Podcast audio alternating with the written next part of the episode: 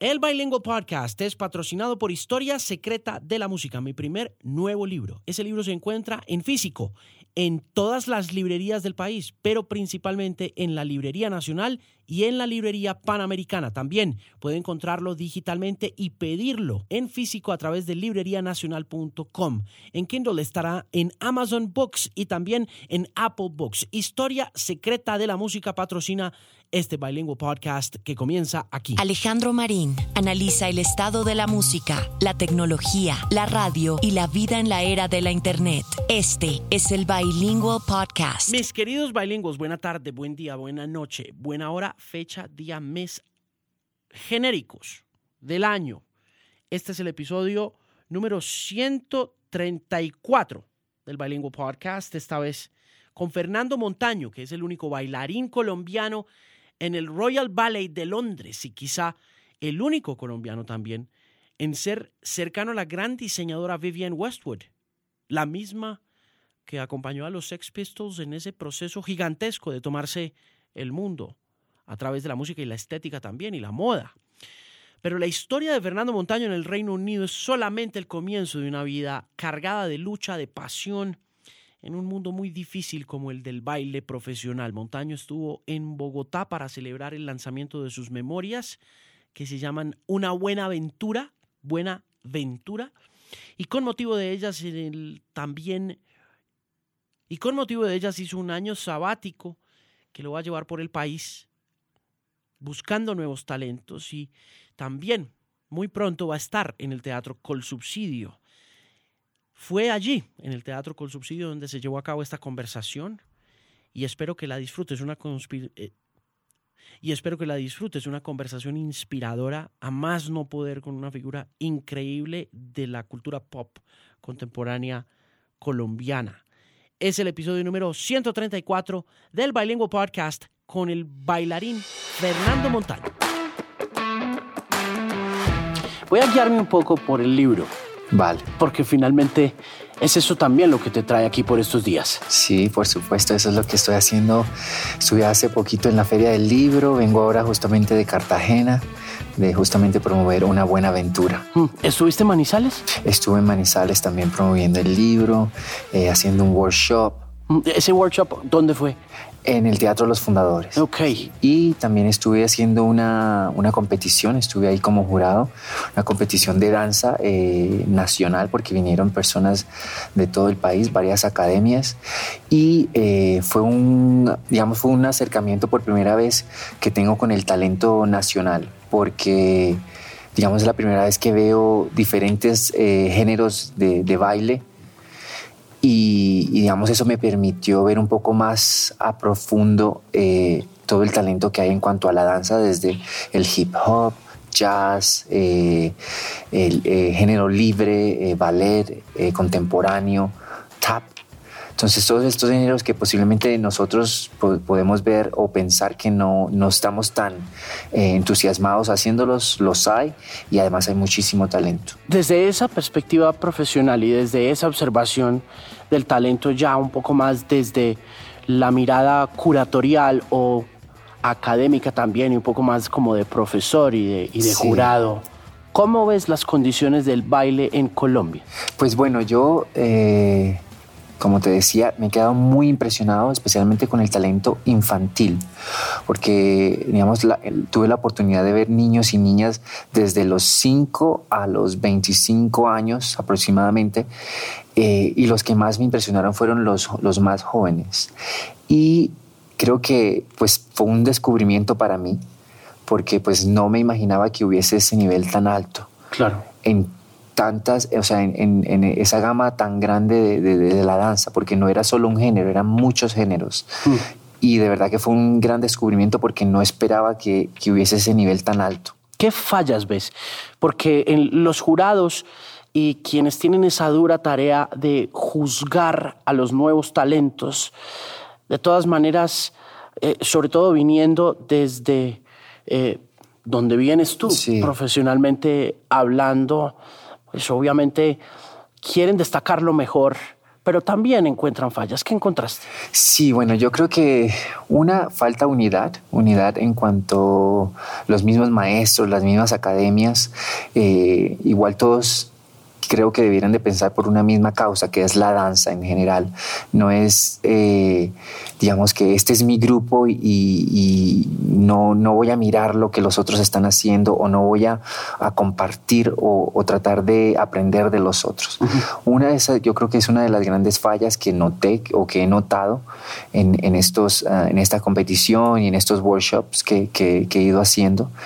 Y eh, otra cosa que nos hacen falta maestros eh, con, una especialización un poco más profunda, porque, eh, digamos, esos maestros ya, algunos ya están demasiado viejos y no se han regenerado, digamos, esas nuevas generaciones, tenemos una, eh, un déficit en cuanto a maestros. Hmm. ¿Cómo funciona eso afuera? Desde tu experiencia y tu historia como bailarín con respecto a unidad del gremio y educación. Bueno, eh, desde la escuela ya van preparando, digamos, a los maestros, a los coreógrafos, porque, digamos, se necesita de esto en un momento determinado de, las carreras. Y precisamente para eso, para que no haya un hueco de repente y que se queden sin maestros y coreógrafos que son tan importantes, pues para que tenga vigencia la danza como tal. Esa es una de las herramientas que se, pues, se usa fuera de, Colombia, en el Royal Ballet, por ejemplo, que es de donde vengo. Y em, en cuanto a educación, se hacen muchos programas, muchos programas educativos y visitas a colegios, eh, donde se les enseña un poco más eh, a, profundidad, digamos, pasos, el origen del ballet, de la danza clásica. Eh, este tipo de, de conversatorios y de clases magistrales son fundamentales, que justamente ahora en la Feria del Libro tuve la oportunidad de hacer un conversatorio de esa forma y te das cuenta, digamos, lo, enriquecedor que es para también crear ese público que se necesita que vaya a los teatros a ver este tipo de espectáculos. Hmm. En la promoción de una buena aventura del libro eh, y en la construcción de este nuevo público, ¿cómo abordas la conversación y, el, y la enseñanza del, del baile en, en, la feria? Por ejemplo, eh, sí, en la feria hice un, posiblemente una, un conversatorio bastante inusual porque hice una clase de baile, de bailes populares, de bachata, de salsa, eh, jazz, eh, reggaetón. Entonces combiné un poco, digamos, mi arte, que es la danza como tal, pero también lo usé la literatura como herramienta. ¿Y en qué consistió? consistió perdón, en a iniciar con un baile de, todo el mundo, hice que todo el mundo se quitara de las chaquetas y bailáramos una bachata. Y después comencé a hablar un poco del libro de una buena aventura, digamos de, ese, de, los valores que resalto dentro de la historia, hablé un poco de primer, la primera posición que es como la llamo porque no llamo primer capítulo, segundo, sino le puse un poco eh, las, primer, las posiciones de, de los pies y de los brazos en el mundo de la danza, que es la primera, la segunda posición, tercera y cuarta para darle también que el lector eh, se, se, adentre un poco más a, mi mundo, al mundo del ballet clásico. Y eh, entonces hacía una pequeña conversación sobre el libro en algunos temas puntuales que, que hablo, digamos, en los factores de las familias. Había muchos niños y, y padres también en, en, el público. Entonces recalqué un poco eso, esos valores de las familias que los padres deben de escuchar a sus hijos, de que deben, digamos, abrirles esos espacios y nunca reprocharles, por más loco que posiblemente pueda parecer, eh, cuando un niño te dice, yo quiero ser camionero, o yo quiero ser abogado, o yo quiero ser cocinero, que desde esa edad nunca les, les digan, no, tú no debes de hacer eso, porque eso ya crea una digamos que, que, te corta esa semillita que posiblemente que tú tienes de, de, tu deseo de ser eh, cualquiera de estas cosas.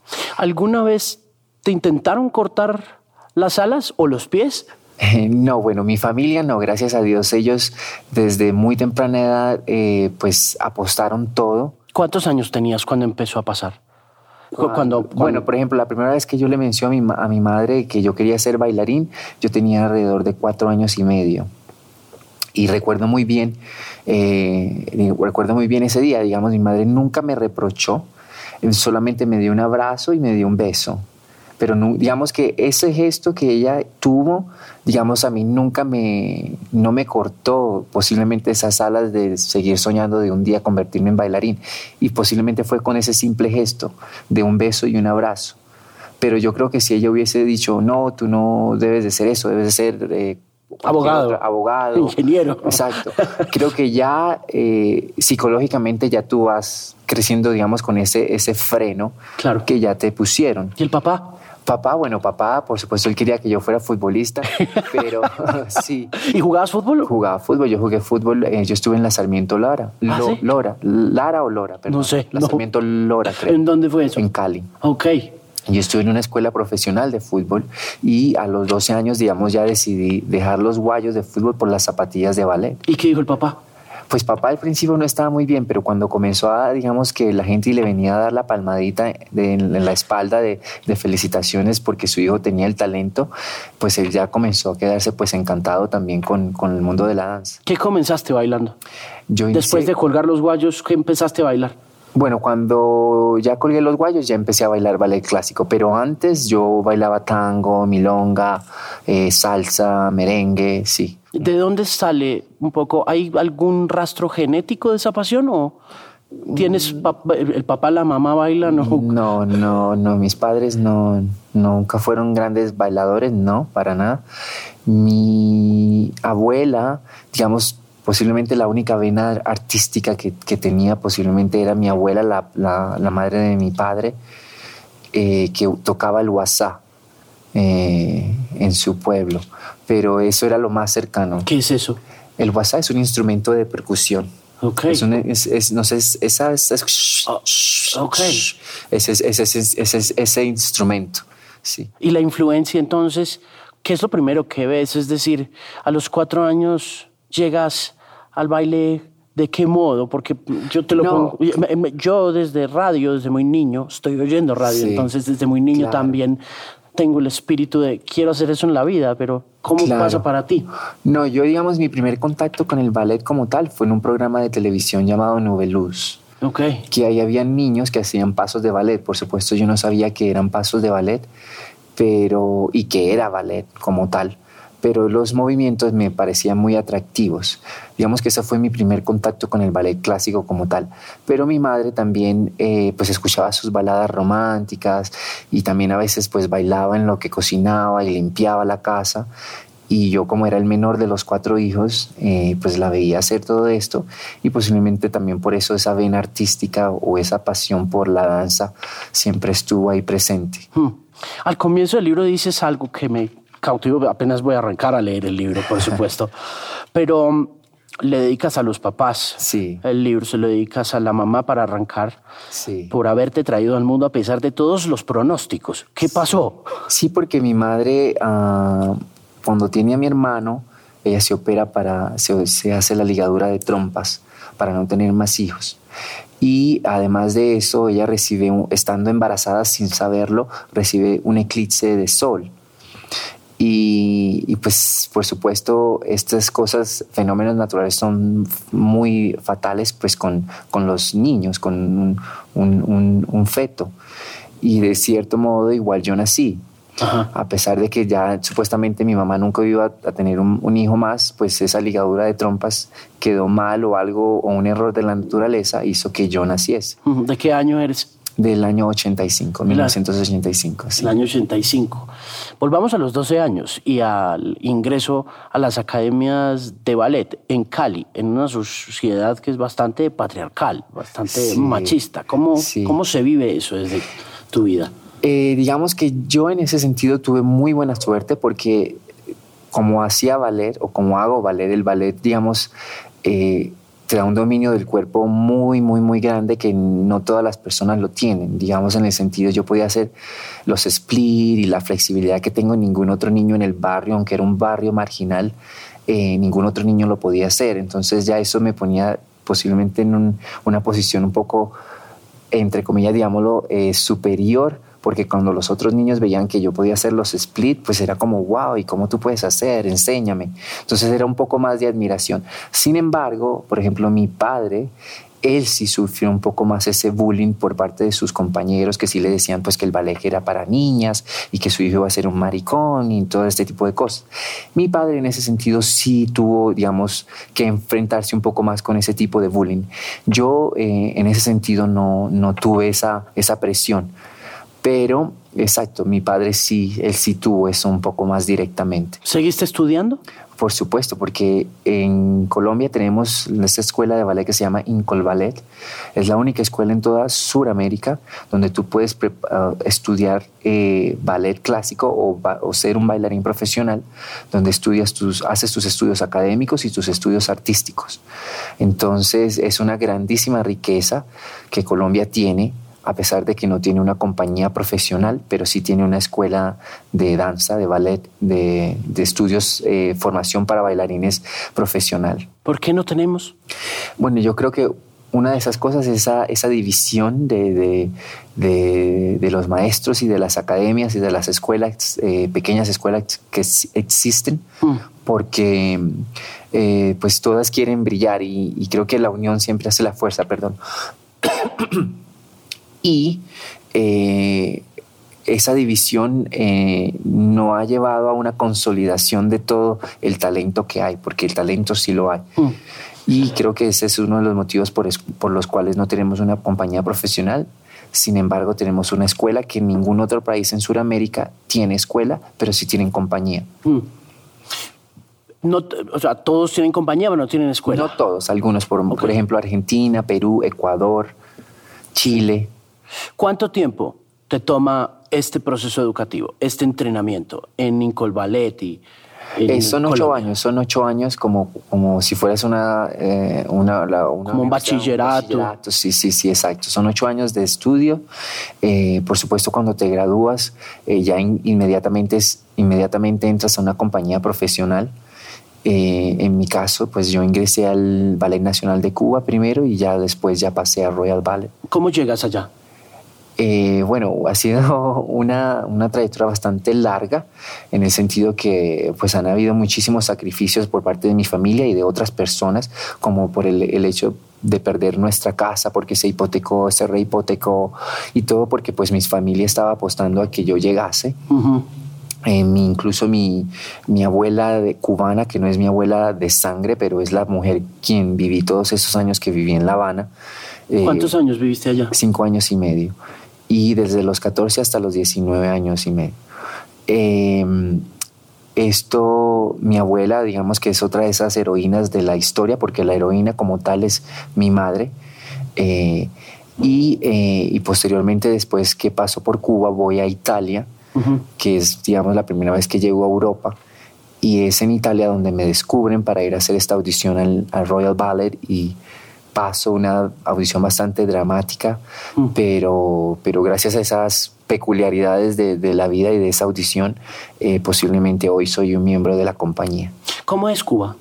¿Cómo es Cuba? Bueno, un país muy alegre, eh, muy educado, creo que, creo no, es el país más educado de toda Latinoamérica. ¿Qué lo, qué lo hace más educado que cualquier otro país latinoamericano, según tu mirada? Sí, sí, ¿qué pasa? En Cuba todo, como mínimo, todas las personas saben leer y escribir. Creo que en ningún otro país de Latinoamérica tenemos eso. ¿Todas? Sí, todas las personas saben leer y escribir, que es como el mínimo que se pudiera pedir, yo creo, en educación. Pensaría yo que es como también el máximo, si quieres. También, por supuesto. Si sabes leer y sabes escribir, sabes eh, entender el mundo. exacto, tienes toda la razón. Y eh, además, bueno, el gobierno es un país comunista, socialista, pero esto, uh, una de las grandes riquezas, yo creo, de, un país socialista que invierte mucho en lo que son las artes y la educación, a diferencia tal vez de un, de, un país eh, pues, eh, con democracia. Capitalista. Capitalista, sí. Y, eh, y creo que, pues sí, internacionalmente se conoce, digamos, la medicina en Cuba es una de las mejores. La, mortalidad infantil es casi 0,2%. Creo que ningún país de Latinoamérica que nos consideran tercermundistas tienen este tipo de, estadísticas. Hmm. ¿Cuánto tiempo estás en Cuba? Cinco años y medio. Cinco años y medio estás en Cuba. ¿Y cómo fue el entrenamiento? Pues muy arduo, muy fuerte, porque Cuba pues tiene esa conexión con Rusia y el ballet como tal pues es muy conocido, eh, pues la escuela rusa. Entonces, eh, pues era extremadamente arduo y, fuerte, pero creo que esa, esa misma... Mm, eh, pues modo de, enseñanza es lo que hace que salgan estos grandes bailarines. Hmm.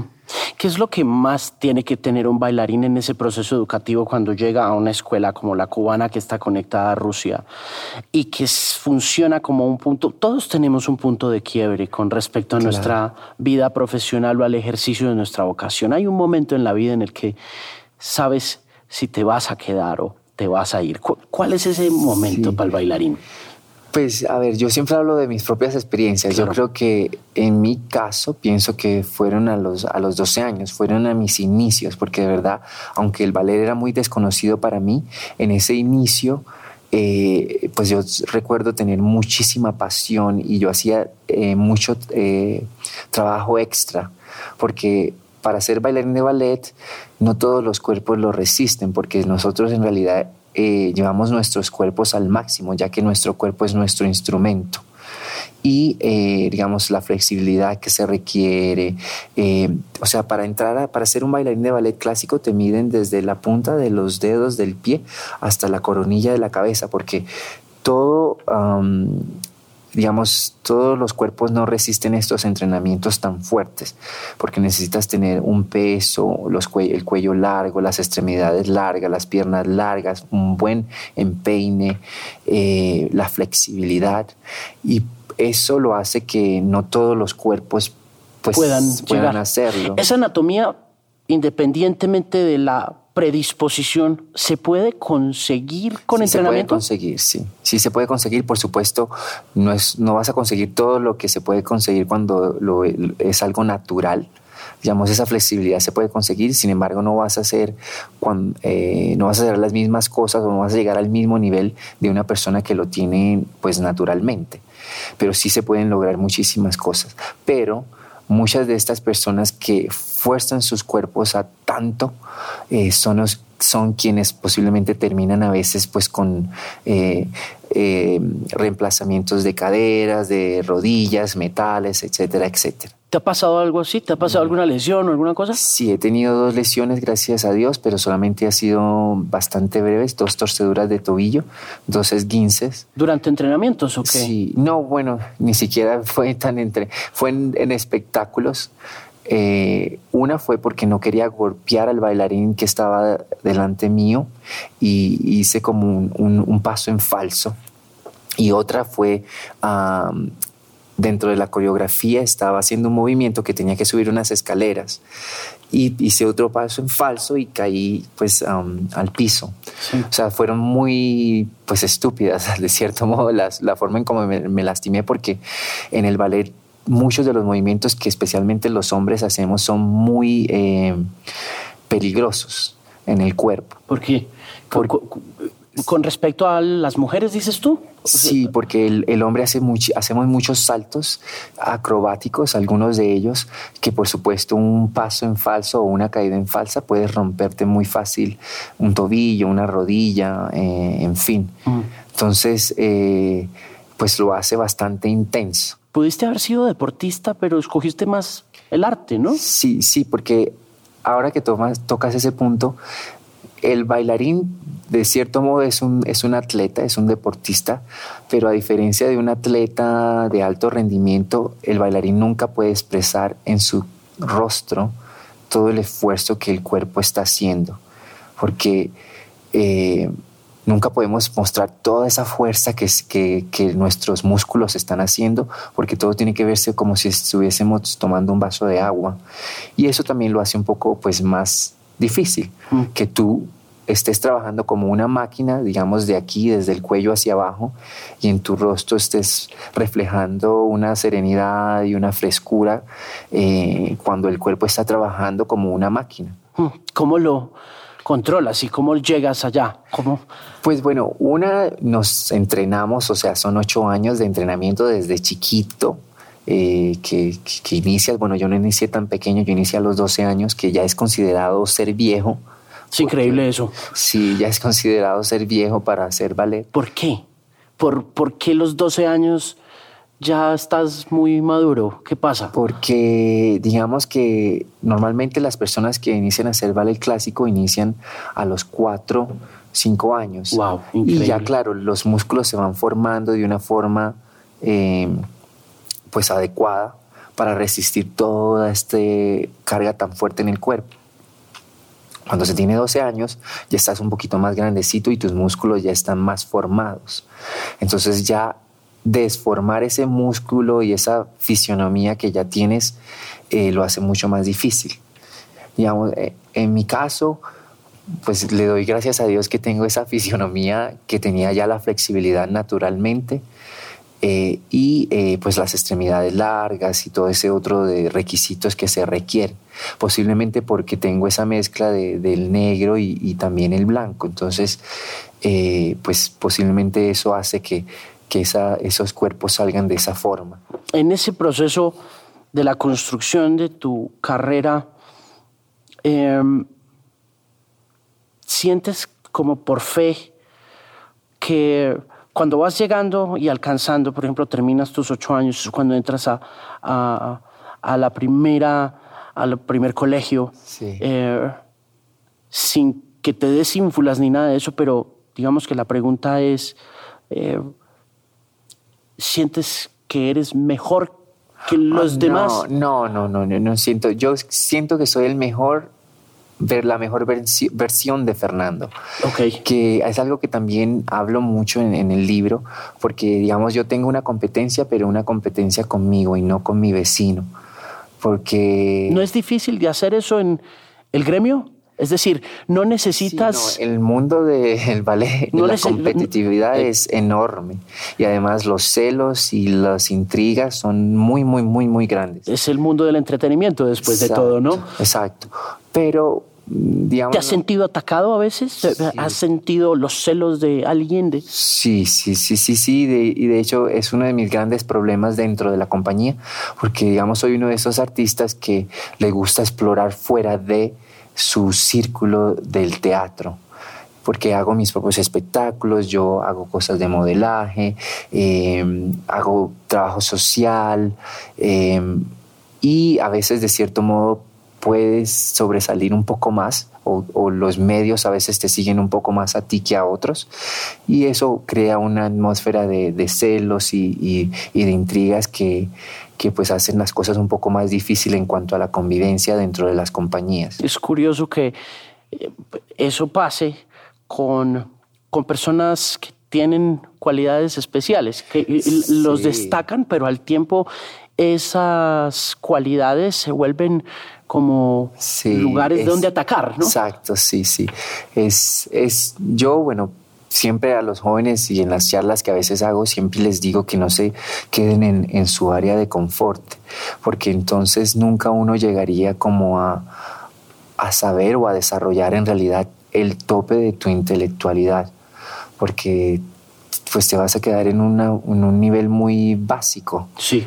Y cuando uno es curioso, cuando uno trata de descubrir cosas, eh, independientemente que sean muy lejanas a tu mundo, creo que tú, tú creces como ser humano, como artista o como cualquier cosa, tú, tú creces y aprendes muchísimo. Mm. Y por eso siempre, digamos, les recomiendo a los jóvenes de no quedarse como en su zona de confort, sino salir y enfrentarse a otras realidades que son desconocidas para uno, porque uno ah, aprende de ellas y, por ejemplo, si van bien, pues fabuloso. Si van mal, también uno aprende de ellas. Entonces, en realidad te enriquece y te hacen crecer como persona. ¿De Cuba vas a Italia entonces? De Cuba voy a Italia, sí. ¿Y te quedas en Italia cuánto tiempo? En Italia yo estuve alrededor de un año. Mm. Un año en Milano, entre Milano y Torino. Mm.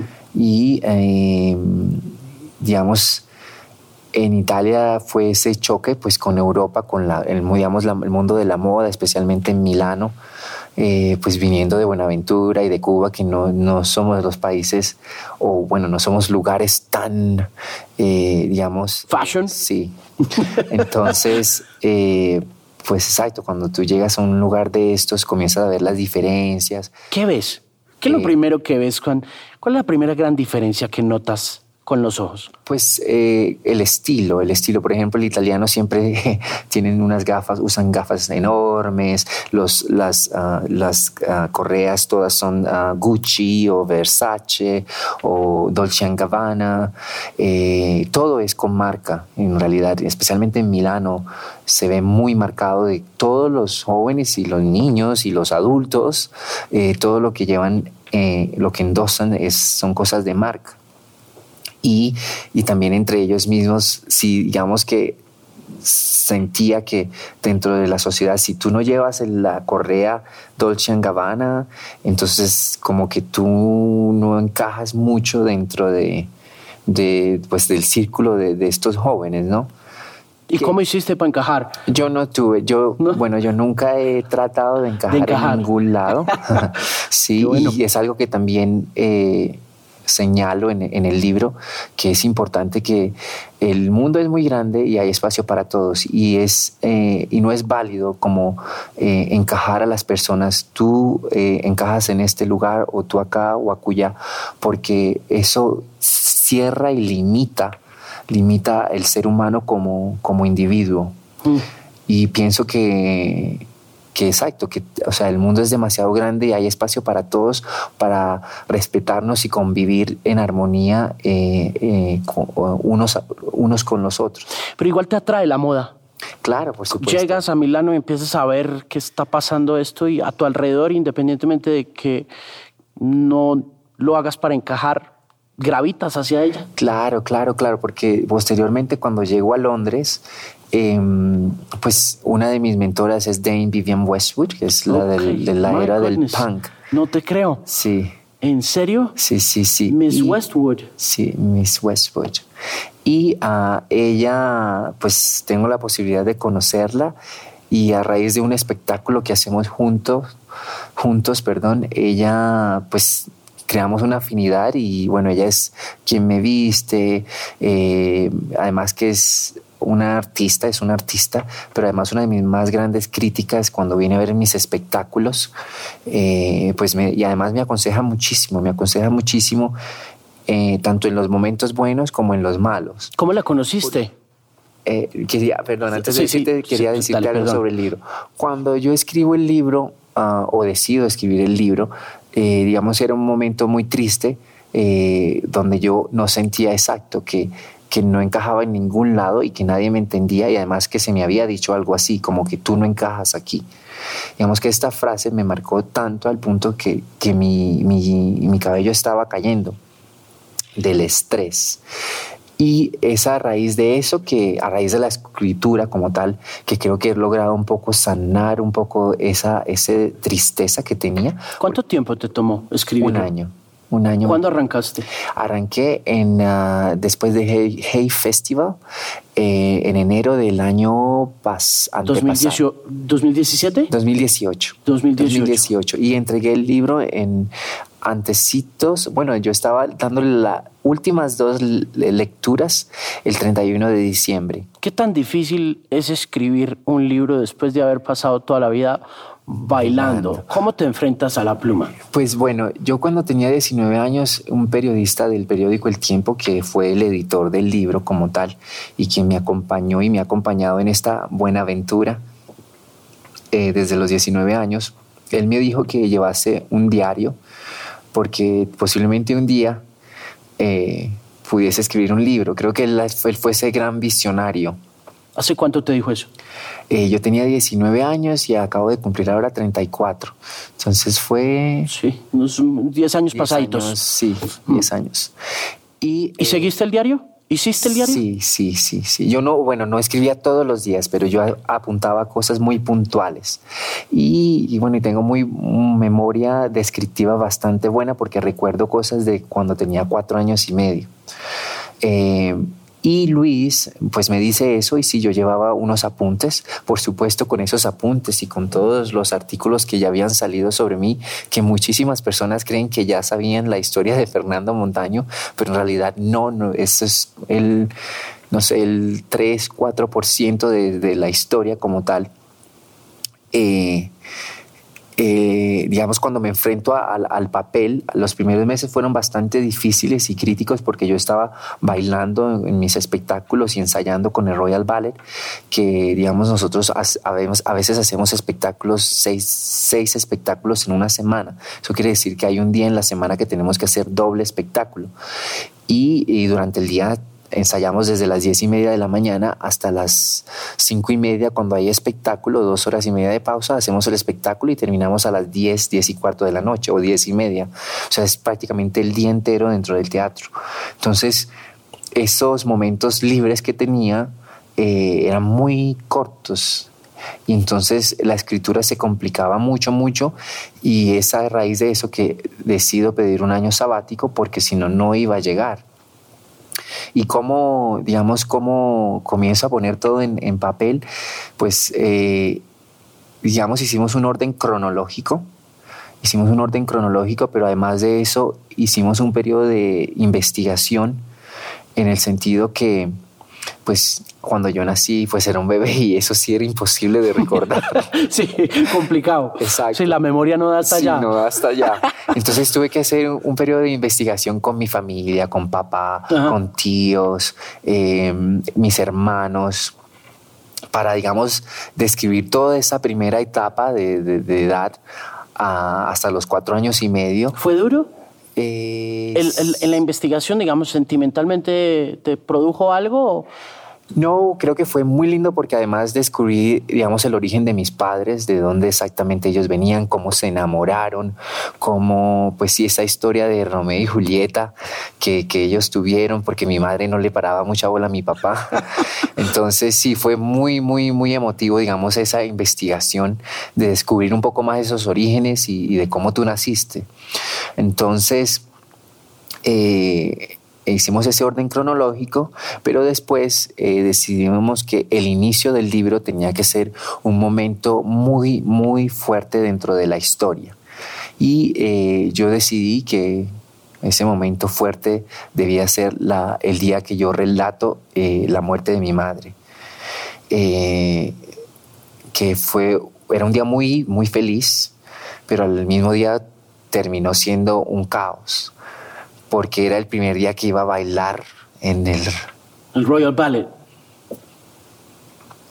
Wow. Y perdón, es que escribiendo, creo cuando se escribe una autobiografía te vuelves demasiado, eh, te emocionas mucho. Y en esos momentos tan fuertes y difíciles es difícil controlarlo porque por lo, por lo general no lloro delante de nadie. Pero sí, eh, bailaba, iba a bailar por primera vez en, en el mítico teatro de Covent Garden y pues estaba súper emocionado porque iba a mostrar pues digamos un poco de mis cualidades como bailarín. Pero ese día al terminar la noche, eh, pues todo se convirtió en oscuridad. Entonces sí decidí iniciar esa ah, primera posición en ese momento. Es un potente relato.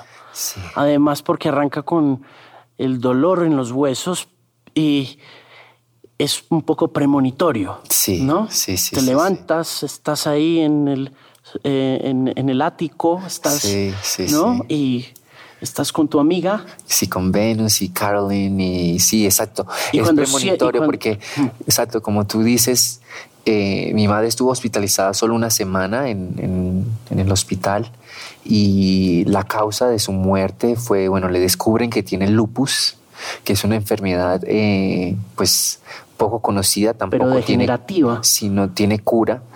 Y de eso se murió Jay Dilla, un, productor de hip hop de Detroit. También, por ejemplo, Selena Gomez tiene uh, Selena tiene lupus, sí. Sí. Y, y digamos, eh, mi madre tiene dos paros respiratorios. El día en que ella fallece, aparentemente no resistía más el dolor y pues me imagino todo. Y ella estuvo en esa semana hospitalizada y yo del otro lado del mundo, en la otra isla, digamos, en, en, Inglaterra, en Londres. Eh, es verdad que sí, esa semana yo tenía muchísimos dolores en el cuerpo porque estaba durmiendo en el piso. Estaba durmiendo en el piso porque le había dado, le había cedido el lugar a mi amiga Caroline que estaba eh, de pasada en Londres y yo vivía con mi, mi, amiga Venus. Entonces le cedí mi, mi lugar a Caroline para que pues estuviera más cómoda y yo había estado durmiendo encima de, de, ropa que había puesto en el piso para amortiguar porque estábamos recién llegados a Londres y estábamos eh, amoblando el, el, el ático. Entonces, eh, exacto, yo tenía muchísimos dolores en el cuerpo. Y yo cuando ya me entero y después ya al tiempo, eh, pues pienso que sí era como que yo también estaba sintiendo este dolor de mi madre porque mi madre en ningún momento les dejó a mis hermanos y a mi papá que me dijesen que ella estaba hospitalizada porque pues era una mujer muy joven de 45 años y pues nunca había estado tan enferma y, y pensaba que se iba a poner bien. Mm. Cuando, cuando arrancaste a contarme la historia de cómo escribiste el libro, me cuentas también que estabas pasando por un momento de estrés. Estabas como medio... Sí, te sentías solo. Triste, sí, muy, muy, muy, muy triste. ¿Qué, ¿Qué, qué, pasaba por tu vida en ese momento? Estas palabras de tú no, eh, tú no encajas aquí. Tú no encajas aquí. ¿Y estamos hablando de tú no encajas en UK? Sí. Eh, no, no en el UK, en, en, en, en la compañía. Wow dentro de la compañía. ¿Por qué te dicen eso? Precisamente por lo que te digo, que soy una persona que es, ah, explora mundos y cosas fuera del teatro, porque ¿qué me dice, digamos, mi, mis, las directivas de la compañía? Que si yo quiero ser un bailarín de Royal Ballet, tengo que estar ahí, que tengo que estar... Eh, 24/7. Sí, very commitment. Y yo le digo, yo soy esto, o sea, yo estoy aquí, yo entrego todo mi corazón, mi alma, todo cuando estoy aquí en mis espectáculos, pero sin embargo eso no, no deja... Eh, eh, no, no, quiere decir que yo no pueda explorar otras cosas y que vaya a comprometer mi, mi, trabajo con la compañía, porque nunca ha sido así. Entonces, eso que tú decías, que a veces cuando eres demasiado volátil y te interesas en muchísimas otras cosas, muchas personas pueden ver eso como que tú no estás eh, concentrado o como que no te interesa demasiado lo que estás haciendo acá. Sí, sí. Creo que es, es algo muy, muy erróneo porque, sé, I know the feeling. Sí, gracias. Sé cómo es. Porque, digamos, en el libro, a propósito, yo hablo de Charles Chaplin, porque es uno de los artistas que yo más admiro. Y él tenía esa cualidad, por ejemplo, de que él dirigía, él componía música, él actuaba. Entonces, eh, a veces digamos, eso puede sonar un poco como eh, selfish o, ¿cómo es que se dice? o arrogante de pronto, un poco. No, arrogante no. Pretencioso no. O puede ser, bueno, puede ser una combinación de todas esas, yo creo. Pero a veces yo me digo, ay, si yo pudiera hacer todo por ejemplo, para cuando en un espectáculo a veces yo quisiera hacer las luces, el todo el vestuario y no porque no confíe en las otras personas, porque todos están especializados en lo que ellos van a hacer, pero a veces cuando uno trata de hacerlo uno mismo, creo que uno, uno se esfuerza más porque, porque funcione, porque, porque todo esté claro, porque y posiblemente cuando es, dejas a, otra persona, esa persona se esfuerza también, pero no como no, posiblemente no le, pone toda esa alma como uno le puede poner. Y digamos, esa es una de las cosas que por eso soy así, que quiero hacer esto y lo otro y lo otro y lo otro, porque además me gusta probarme a mí mismo en diferentes eh, pues terrenos, eh, porque sí creo que uno aprende mucho y uno crece mucho como ser humano. Hay que ser multifacético. Exacto. Hay que probar cosas nuevas. Sí, hay, que, crearse eh, oportunidades, porque igual tampoco ellas vienen a ti a tocarte la puerta. Esa es otra cosa, ¿no? Porque puede de repente apareces ahí, no sé, en, la, en, el lobby del Teatro con Subsidio cuando estaban presentando la programación y, y, para muchos es un descubrimiento, para otros puede ser un, un, personaje que ya conocen y que ya eh, respetan y veneran, pero para muchos también es como, ok, y viene detrás esta historia de tanto tiempo de educación, de rigor, de disciplina, de, familia. De hambre, de pues uh, crecer en ambientes, uh, ¿cómo se dice?, eh, difíciles, eh, porque sí, muchas veces mis hermanos y yo pues teníamos que una bala perdida pudiese entrar a la casa y pues, eh, pues matarnos o ese tipo de cosas. Entonces, sí, esa buena aventura, aunque tiene un nombre muy lindo, tiene muchas cosas de alegría, muchas cosas de, diversión. Eh, pero también pues cosas tristes. Algo muy lindo que me río y creo que me voy a reír para toda mi vida. En la feria del libro, en el último conversatorio que tuve, eh, cuando iba entrando, una señora estaba haciendo la fila y me dice, te hiciste caca los pantalones.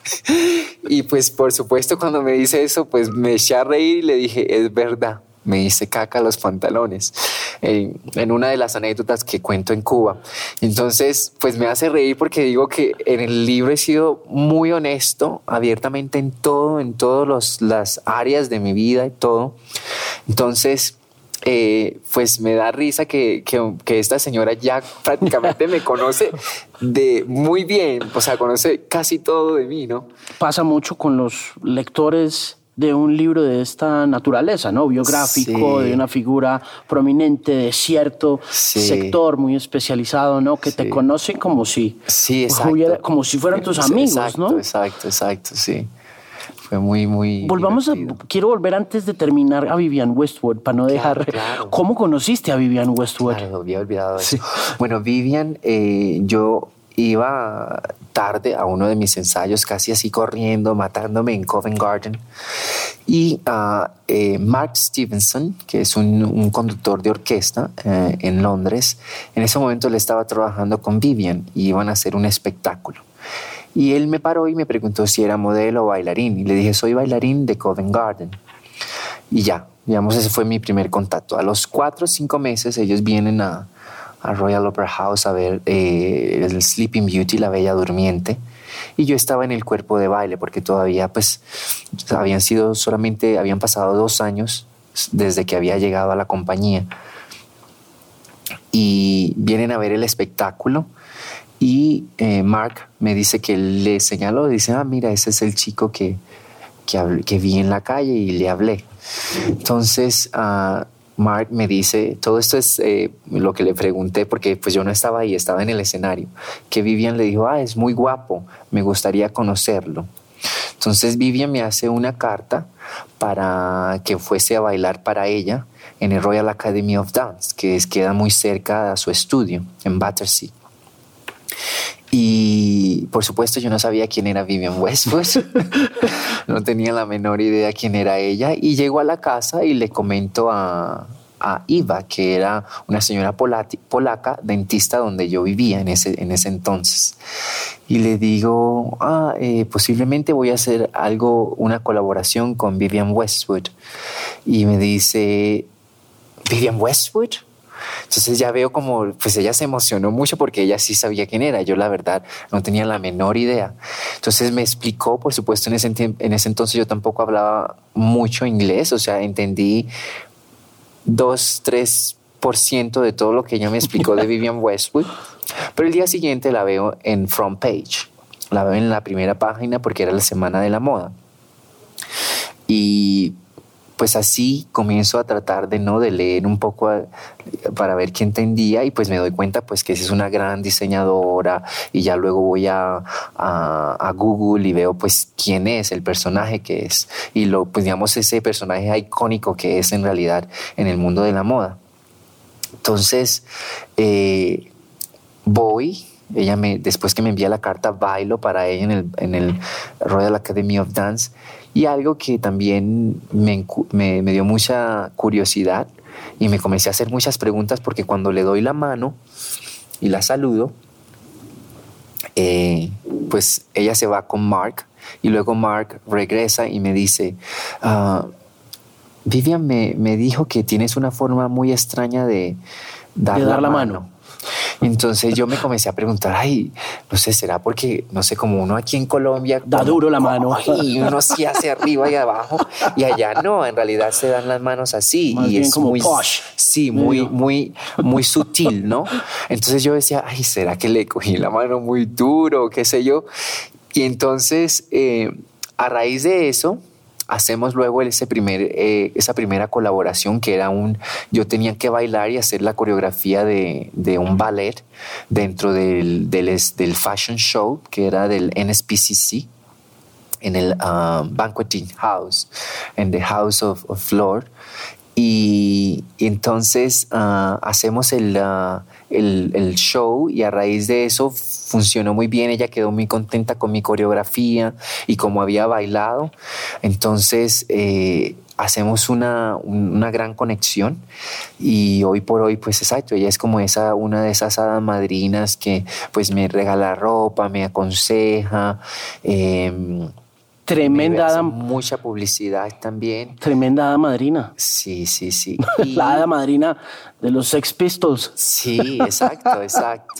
Óyeme, em, ¿el sabático ya se acabó? No, todavía no, todavía no se ha terminado. Eh, incluso parece que me va a tocar pedir unos meses más, unos tres meses más, porque eh, pues el libro se va a llevar a, la pantalla grande y digamos estamos eh, ya finalizando contratos y eh, pues a raíz de, una buena aventura también se van a desprender varios proyectos. Quiero escribir otro libro, un libro tal vez posiblemente más infantil, eh, porque digamos he visto digamos cómo, cómo, los niños pues se han como compaginado con el, con el personaje y hacer algo un poco más, eh, no tan biográfico, pero usando ese personaje del bailarín negro, Fernando Montaño, hacer esos viajes por, por estos lugares y diferentes países. Entonces, entonces es, otra, otra herramienta que he descubierto que ha sido muy bello de verdad eh, la escritura que era algo que yo no pues no hacía eh, aunque algo que, me encanta decirlo porque nací el 6 de marzo, igual que Gabriel García Márquez, pero por supuesto no soy García Márquez, pero bueno, como que algo ahí como que se pegó posiblemente. Pero es, una buena, es una, afortunada coincidencia. Exacto, exacto, exacto. Eh, Fernando, ¿Vas a estar acá, en el teatro? Sí, voy a estar en el, sí, el, del primero al 4 de agosto aquí en el Teatro con Subsidio. Es la primera vez que voy a bailar en el teatro. vengo con 10, somos 10 bailarines de Royal Ballet. Eh, ¿Volverás al Royal Ballet en algún momento? Claro, después ¿Sí? de mi sabático ya yo regreso. O sea, en octubre regresaría, pero como me toca posponerlo un poco más, sería en enero. Ok. Eh, claro, yo quiero, porque todavía tengo una, digamos, unos nueve, diez años de carrera como bailarín. Y por supuesto, yo quiero, todavía tengo, creo que tengo bastante para expresar y explorar en el mundo de la danza. ¿Hay alguna cosa que quieras bailar, que, que, sueñas con? Claro, quiero eh, em, Legri en el ballet Manon, que es uno de mis favoritos, porque pues requiere no solamente la parte técnica, sino la parte artística. Es muy, muy fuerte, digamos, es una novela, es una novela de una cortesana francesa, pero él justamente es un escritor y, ella muere él asesina por ella. Eh, es uno de estos eh, dramas, eh, pero con mucha pasión y, el coreógrafo Sir Kenneth Macmillan hizo una coreografía bellísima. Entonces es uno de esos personajes que no he hecho que ya ahí, ahí quiero hacer. pues mucha suerte y que, que siga brillando esa estrella enorme que tienes. Gracias por venir al podcast. Es un gusto conocerte y felicitaciones por un maravilloso libro. Muchísimas gracias. Bueno, espero que, que lo leas todo. Prometido. Prometido con toda. Muchas gracias.